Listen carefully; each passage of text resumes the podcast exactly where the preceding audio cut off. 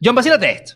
Me creería si te digo que una arepa muy famosa es de origen italiano. Juan, hay que tener cuidado cuando hablemos de la arepa y los orígenes, hay que tener cuidado. Pero cuéntame eso de la arepa de la nona. No, no, no. Más bien la arepa del nono. ¿Cómo así, pues? Bueno, pilla este cuento. Luigi Morella di Sarli fue un italiano que llegó al país en 1955 y desde que llegó se dedicó a vender comida, especialmente arepas. Ok, tiene sentido. Se mudó a Maracaibo y allí decidió hacer una arepa frita para complacer el paladar local. Pero no era suficiente que la arepa estuviera frita y ya. Luigi creó una arepa frita, rellena de queso frito y pernil. Pero todavía no era suficiente, así que Luigi decidió echarle encima a la arepa todo el jugo del pernil. Y para rematar, servirla con un vasito de jugo, por si le querías echar más.